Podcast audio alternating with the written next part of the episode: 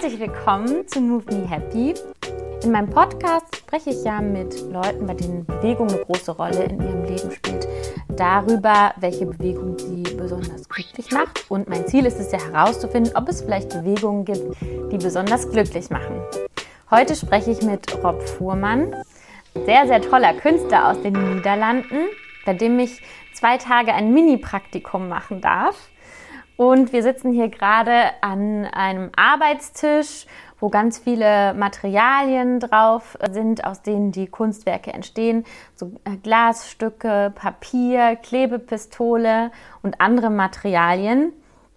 Genau, und würde mich jetzt einfach direkt Rob Fuhrmann zuwenden und fragen, ob, erstmal herzlich willkommen. Danke. und fragen, ob du dich vielleicht kurz vorstellen möchtest. Also, was machst du? Wo bist du aufgewachsen? Was hast du studiert? Das frage ich meistens so am Anfang. Ja. Ähm, ich bin 56 Jahre. Ich bin in 1996 äh, habe ich äh, Abschluss gemacht beim Kunstakademie in Kampen in Holland. Das ist ein kleiner Platz, äh, kleine Stadt und da habe ich Skulptur studiert und ich habe nachher auch weitere äh, Sachen, äh, Medien auch in meine Arbeit äh, entwickelt, sowie mhm. Fotografie, Skulptur und grafische Arbeiten. Und ich mache auch große Installationen, äh, wo man auch reintreten kann. Mhm.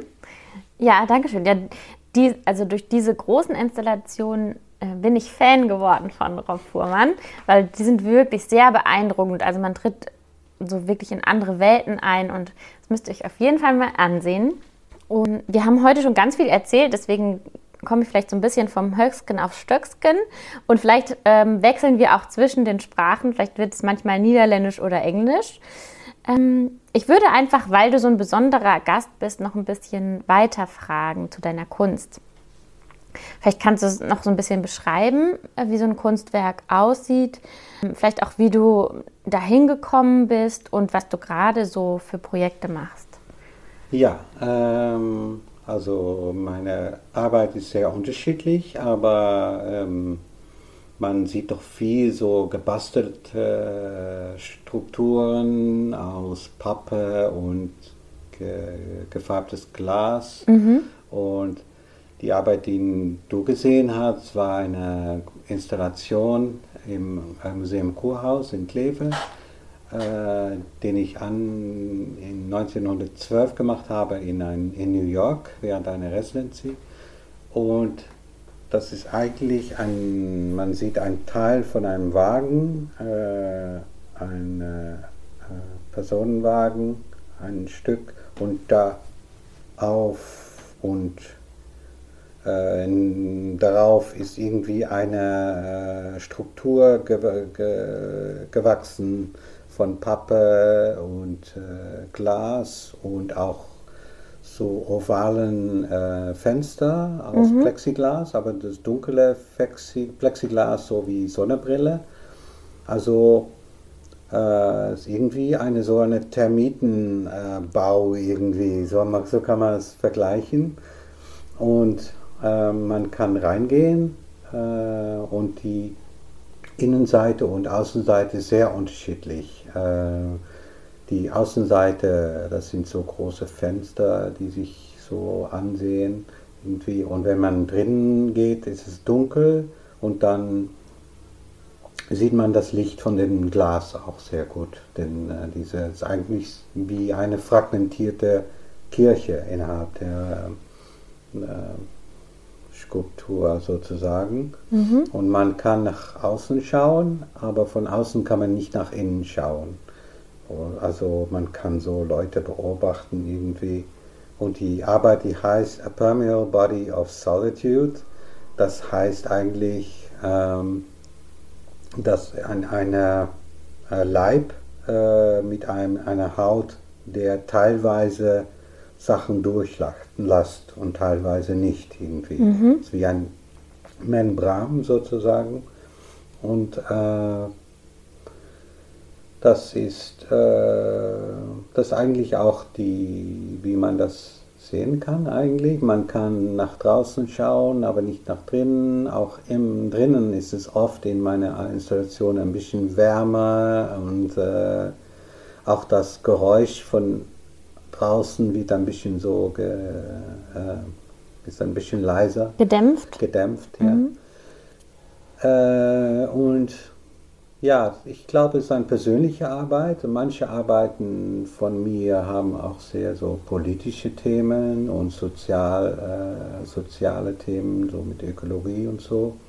Aber ich glaube, so eine Arbeit, das ist vielleicht auch etwas, das ich sehr persönlich, dass ich das machen will, dass diese Räume entstehen, dass ich mich selber wohlfühle drin irgendwie. Äh, ich glaube, äh, Künstler, die machen immer so einen Misch zwischen sehr persönliche Sachen, dass man hatte etwas, was da sein muss, das, wo man es so, äh, ja, äh, in persönlicher Bereich und teilweise wird die Arbeit, kann es auch etwas zu tun haben, was in die äh, Gesellschaft passiert und, mhm. und darauf reflektiert irgendwie. Das finde ich spannend. Inwiefern ist es denn für dich persönlich oder ähm, ähm, wie, inwiefern ist es denn für dich persönlich oder wozu möchtest du so einen Raum haben? Ähm, das weiß ich eigentlich nicht. Ich habe das auch nicht äh, so ähm, persönlich analysiert, was es so psychologisch äh, es dampft noch, die Dings. Oh, okay. Kein Problem. Okay, gut. Ja. ja. Ähm, aber es, immerhin, es ist wahrscheinlich doch etwas, dass ich so eine etwas Geborgenes irgendwie äh, machen wollte. Ich mache das auch nicht. Ich glaube auch nicht viele Künstler machen das auch. Mhm. So analysieren, analysieren, das ist, oh, das hat mit, mit dieser äh, meiner so äh, psychologischen äh, so, äh, ja. Probleme zu tun oder ich glaube, es kann es auch ein bisschen verstören, die, die, die, das Prozess von mhm. der Arbeit, um das so genau zu analysieren. Wir ja. haben gerade eine äh, Teil von einer Dokumentation. Ja, genau, deswegen. Was natürlich sehr persönlich ja. war, das ist von äh, Louise Bourgeois über mhm. die Künstler Louise Bourgeois und die äh, Arbeit ist sehr geprägt äh, von einer persönlichen, äh, auch eine persönliche Geschichte eigentlich und äh, aber ich weiß, sie ist auch sehr interessiert an, an Psychoanalytik. ja. Ihre Assistent hat mal gesagt, dass sie, wenn es so eine Kurator oder jemand zum Studio kam, dass sie äh, den Assistent äh, musste dann sorgen, dass die äh, Person so schnell wie möglich betrunken äh, würde, dass sie viel äh, Alkohol trinkt. Und dann kann Luise kann dann irgendwie Fragen stellen und kann sie analysieren, welche Persönlichkeit diese Person hat und, und Ängste und äh, so. Cool, ja. ja. Hm. Okay. Hm. Dann frage ich einfach nochmal weiter. Ich habe ja schon so ein bisschen was gehört, jetzt gestern und heute. Und was ich auch sehr schön fand, war die Geschichte, die du vorhin erzählt hast mit der ähm, Milchfabrik ähm, dass du, also ich glaube, ich habe vorhin gefragt, so, ähm, was du gerade für Projekte machst, mhm. oder du hast, ge hast gesagt, hast einfach erzählt, was du gerade machst. Und ähm, genau, vielleicht willst du da noch mal was zu sagen. Ja, ja gut. Ich mache dann auch, ähm, heb, je, heb je een glaasje water? Ja, ein, ja. Genau. Ja, ich bin, also ich mache jetzt wieder nach einer langen Zeit so Arbeit in meinem Studio, denn ich habe so große Projekte gemacht und äh, dann äh, sitzt man nicht an einem Tisch, aber ähm, in das nächste Jahr werde ich auch einen Auftrag machen, so das heißt in die Künstlerwelt Kunst am Bau. Ähm, und das ist äh, auf dem Gelände von einer ehemaligen äh, Milchfabrik und der heißt Coberco damals und äh, das Schöne ist, dass mein Vater hat auch beim Coberco gearbeitet. Also es ist für mich eigentlich natürlich sehr besonders, dass ich so etwas machen kann dann. Mhm. Und äh, das ist auch ein Auftrag, dass ich äh, am Anfang schon, bevor äh, etwas gebaut wurde, äh, ich zusammenarbeiten kann mit einem Architekt und dann eigentlich eine Arbeit äh, völlig integrieren kann in die Architektur. Und für mich war das immer so ein Wunsch, um das mal so zu versuchen. Und äh, ja, super toll, dass ich dann so etwas auch machen kann. Ja, und wie kann ich mir das vorstellen, wenn das zusammen mit einem Architekten ist, in so einem Wohnviertel im zukünftigen oder? Wie, ja, es ist ein bestimmtes Gebäude, ja. was dann, äh, ich weiß nicht, da kommen auch Büros und so rein, aber das ist dann, man kann sich vorstellen, dass man zum Beispiel beim Eintritt etwas mache, dass man reingeht und dass drinnen, dass draußen noch etwas zu sehen ist, aber dass es dann auch durchgeht nach drinnen, dass ich ein sehr besonderes Raum mache cool. oder so. Ja. Oder dass man auf dem Gebäude etwas baut oder macht oder ja. Oh cool, ich muss ja. Noch sehen, wie, das ist ganz am Anfang, wir sind ganz am Anfang jetzt, mhm. ja. Oh ja, da bin ich sehr ja. gespannt. Das werde ich mir auf jeden Fall dann angucken. Ja, denn man, man ja. sieht auch viel in meiner mhm. Arbeit auch, dass, äh, dass ich viel arbeite, so dass bestehende Gebäude oder Ruinen irgendwie von meiner Architektur wieder auf neu so, äh, äh, so wie eine parasitäre Architektur wieder so äh, auf neu ausgebaut wird. Mhm. Man sieht es auch oft so eine Dualität so irgendwie dass so bestehende Gebäude oder sehr, äh, sehr äh, mathematische Gebäude dann irgendwie von meiner gebastelten Architektur wieder über, über überwuchert, kann man das sagen? Werden. Ja. ja. Cool. Ähm, genau. Möchtest du noch was erzählen, irgendwie, was dir wichtig ist von deiner Kunst? Hm. Naja, wie gesagt, äh, die, ich mache ähm, große Installationen, wo man reingehen kann. Und am Anfang würden die dann einfach so Plätze, wo man sich reinsetzen kann, so wie die äh, Installation in Kleve, im mhm. Kurhaus. Und dann würden es auch äh, Räume, die zum Beispiel ein Café würden, so wo man etwas trinken kann. In, in äh, London habe ich mal eine Installation gemacht, der heißt äh, Bad Habits. Und das war, wenn man nicht mehr rauchen dürfte. Das war in die Zeit, dass man äh, das, das äh, an, angefangen hat, dass man in Cafés nicht mehr rauchen, rauchen durfte. Mhm. Und ich habe etwas gemacht dann in London, so von, okay, ich mache noch etwas, wo man sehr viel rauchen und trinken kann. Und die Arbeit heißt Bad Habits. Das war so cool. ein Eintritt von einem Ausstellungsraum. Mhm. Aber ja, ich bin auch immer so engagiert gewesen, äh, mhm. mein ganzes Leben eigentlich, mit so politische, ökologische Themen und so weiter. Und ähm, dann habe ich gedacht, ich kann auch äh, nicht nur eine Installation bauen, aber dann auch ein Programm äh, mhm. organisieren in und außerhalb die Installation, weil Leute fühlen sich eigentlich ganz bequem oft in meine Räume. Mhm und äh, reden auch manchmal so spontan miteinander, wenn sie darin drinnen sitzen.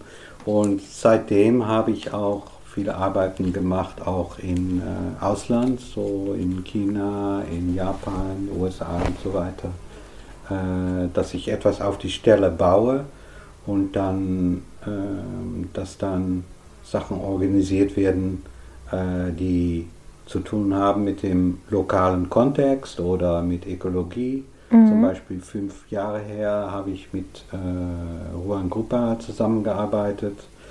Äh, habe ich eine große Arbeit gemacht über eine bestehende Wasserfalle und das war irgendwie eine Bank, wo ich neue, neues Geld entwickelt habe mhm. dafür. Und ähm, Jetzt habe ich in Belgien eine Installation, wo ich auch ein neues Geld äh, entwickelt habe und das eigentlich dem Anfang von einem großes Projekt, dem ich die, den ich die nächsten Jahre weiterentwickeln werde. Und das ist um äh, zusammen mit und vor äh, einheimische äh, Bevölkerungen, äh, Gemeinschaften von Regenwald, mhm. Äh, irgendwie ein neues Geld äh, entwickeln. Das sind Geld nicht gegründet ist auf, sag mal, nichts, wie es heute passiert, dass mhm. Banken irgendwie so Nulle reinschreiben können und oder Gold oder so, aber dass es gegründet ist an wesentliche Sachen, so wie ähm, ob die noch äh, ihre eigene Sprache lernen können, ihre eigene Kultur weitertragen können und ähm, ob das Regenwald äh, beschützt ist oder nicht. Und da mhm. habe ich, so, hab ich so Rechenmodelle gemacht dafür, dass es so die Wechselwert äh, sich wechseln kann, ähm, abhängig von wie viel Geld man braucht, um das wieder gut zu machen.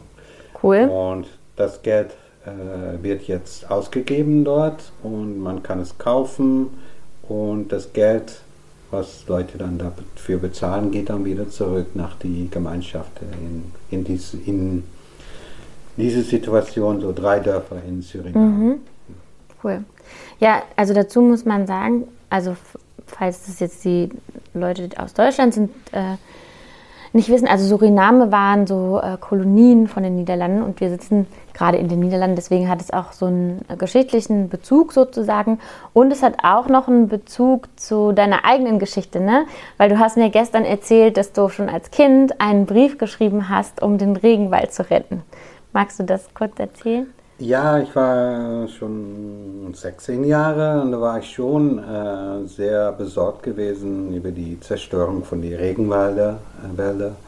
Und dann habe ich so eine, ich, keine Ahnung, wie die, ich die Adresse damals gefunden habe, vor die, von die United Nations habe ich die Sekretär General Perez de Quelia war es damals, einen Brief geschrieben, um, weil ich fand, dass es zu wenig getan würde, um die Regenwälder zu beschützen. Mhm. Und da habe ich so ein, ein, dickes Rapport zurückbekommen mit einem Brief, so, ah, Jungen, macht sich keine Sorge, sieh mal, wir machen alles dran. Und, äh, und das habe ich immer noch, den Rapport. Und, cool. Äh, also es ist schon mein ganzes Leben, dass ich äh, besorgt bin darüber. Und jetzt ist ja, es geht, es geht auch sehr, auch jetzt heute, es geht immer weiter um mhm. die Zerstörung und äh, äh, ich habe vor ein paar Jahren Demonstrationen und Petition äh, organisiert in Holland auch wegen Bolsonaro und mhm. äh, Amazon. Ähm, und ich fand es jetzt Zeit auch, äh, um das auch in meine Arbeit irgendwie zu integrieren, diese mhm. Äh, Engagement. Mhm. Und äh, deshalb habe ich das Idee mit dem Geld äh, bedacht. Ja, und ähm, ihr habt auch also, wirklich so Geldscheine entworfen. Nee, ja. die, wer hat die entworfen? Ja, ja. Ja, denn ich, äh, was ich noch sagen will, mhm. ist, dass in, besonders in dieser Zeit, äh, denke ich, ist wichtig, dass man, man äh, es gäbe viele Probleme, äh, die auf uns zukommen und glaube, besonders in dieser Zeit ist es wichtig, vielleicht um äh, nicht nur so kleine Änderungen zu machen, so ein Solarpanel und so eine Windturbine, aber dass irgendwie Systeme sollen sich ändern. Und ich glaube, hm. da können Künstler auch mit, mit dem Out-of-the-Box-Denken vielleicht einen Beitrag liefern. Mhm.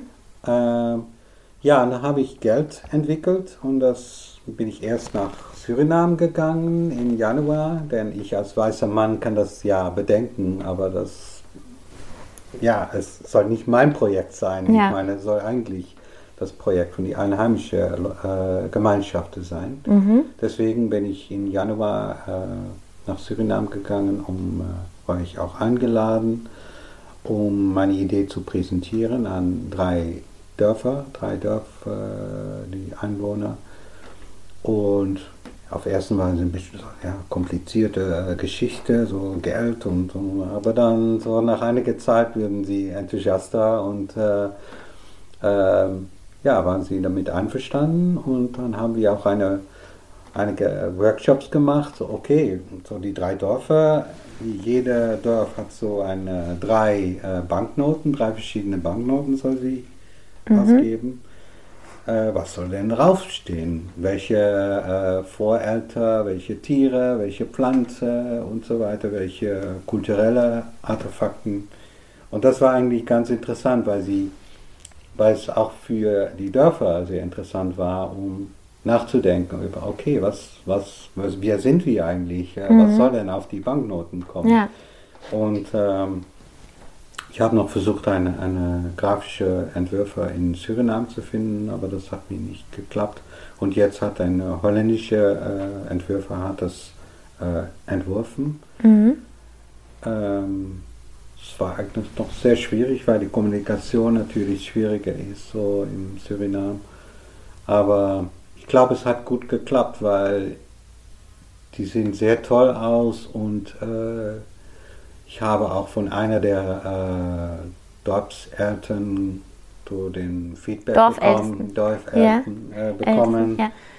Äh, das, ist so, von, das sind wir, das ist unser äh, Legacy und das wir Mhm. fühlen sich sehr gut repräsentiert und äh, auch mit dem äh, unsere Kultur und, und auch die, was uns bedroht, äh, auch. Das, weil das steht auch, sieht auch so Elemente auf die Banknoten, so wie Mhm. Gold. Äh, da wird Gold gesucht und so. Es beschädigt die Wälder, aber natürlich auch verschmutzt auch die Flüsse mit äh, äh, Mercury. Mhm.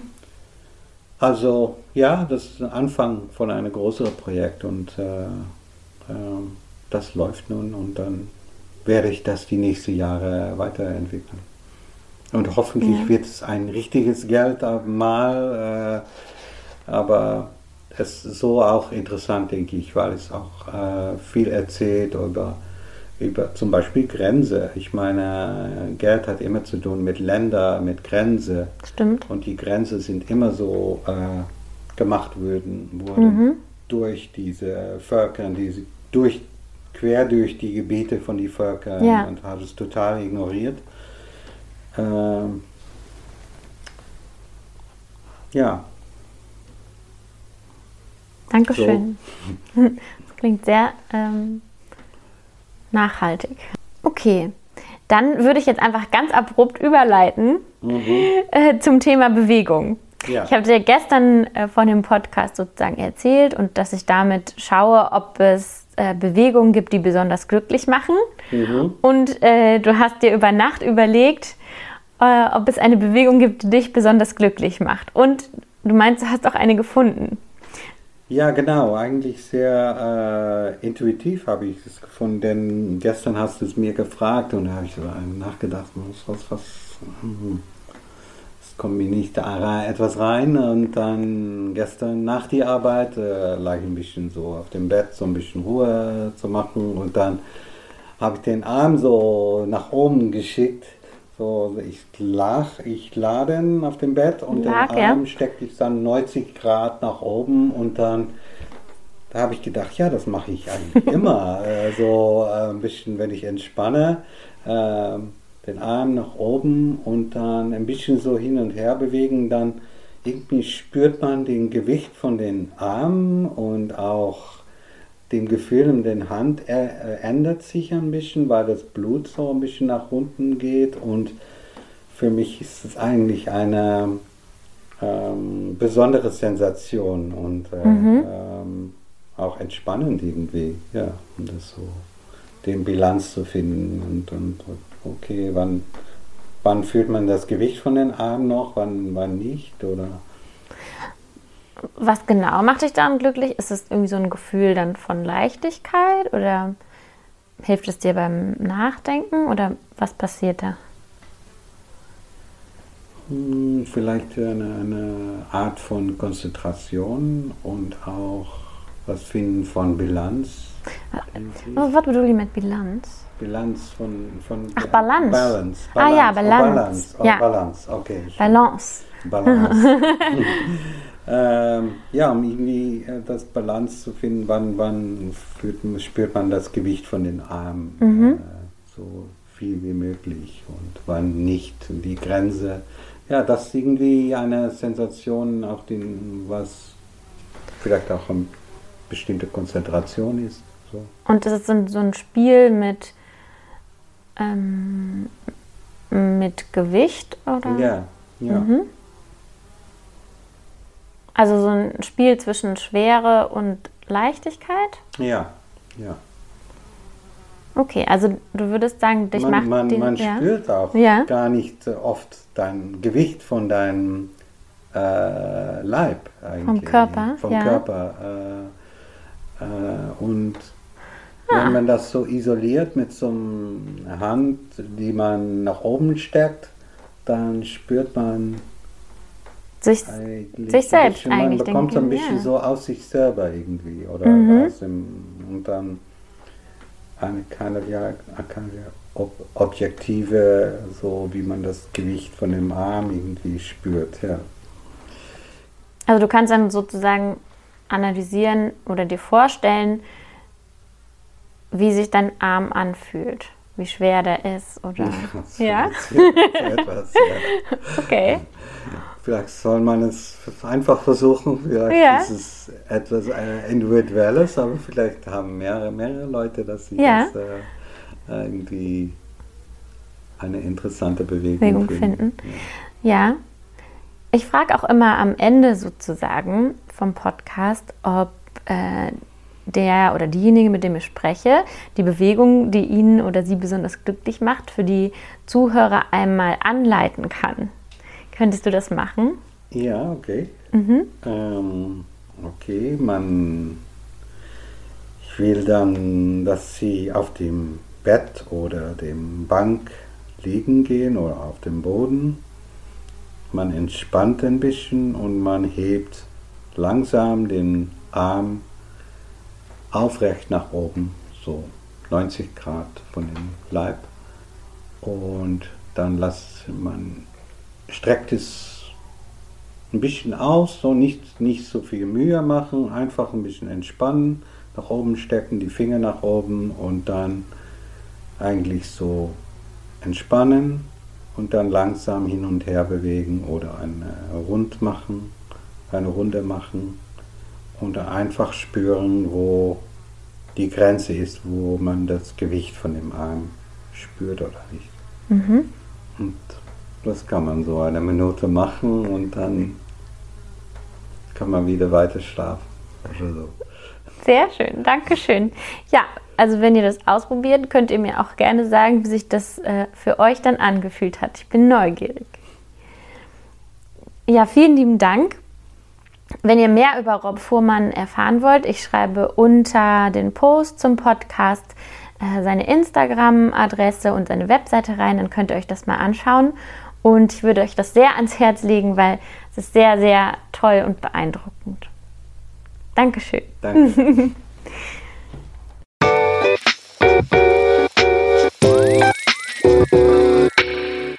Dank fürs Zuhören. Ich hoffe, es hat euch gefallen. Und wenn ihr mehr über mein Projekt wissen wollt, dann folgt mir doch gerne auf Instagram. Da auch einfach suchen nach Move Me Happy. Bis zum nächsten Mal oder auf Instagram. Bis dann. Tschüss.